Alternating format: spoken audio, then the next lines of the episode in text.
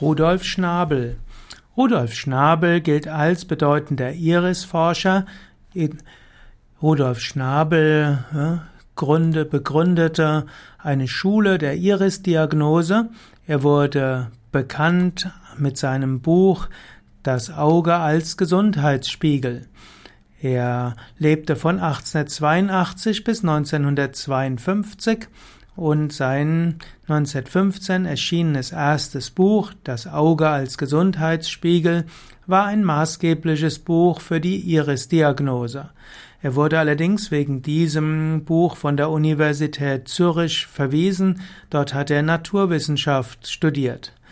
Und so gründete er in München ein Labor, das, nannte das das Laboratorium für angewandte ophthalmologisch-physiologische und diagnostische Hilfswissenschaft.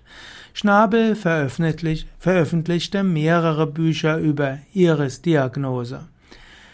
Schnabel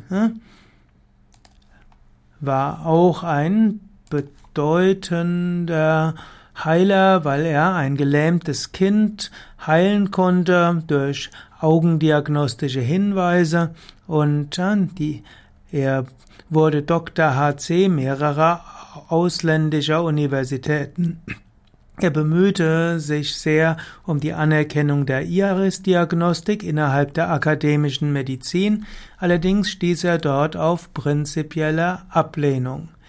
Man kann sagen, die Iris-Diagnose ist eine uralte Diagnoseform. Man kann sagen, dass schon in ägyptischen und babylonischen Schriften und bei Hippokrates immer wieder darauf hingewiesen wurde, dass man das Auge nutzen kann, um Diagnosen zu stellen. Auch im Ayurveda und der TCM wird immer das Auge mit, ange, ja, mit berücksichtigt.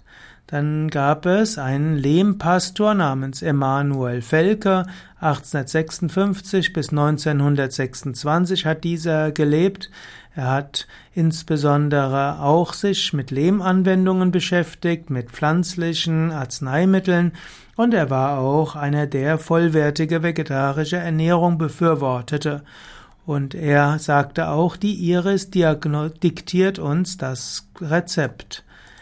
Es gab einen schwedischen Pfarrer namens Niels Liljequist und der beschrieb in seiner Schrift Diagnosen aus den Augen, die Farbveränderungen durch Arzneimittel.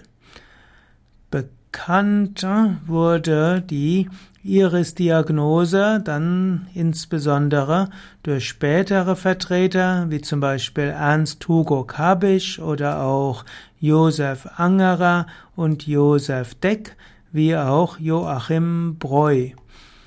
Insgesamt kann man sagen, dass so die Iris-Diagnostik auf, auf nicht akademisch, nicht universitärer Basis entwickelt wurde und weitergegeben wurde. Und Rudolf Schnabel hatte dort eine der wichtigsten Funktionen. Er war derjenige, der die meisten Bücher geschrieben hat über Iris-Diagnose.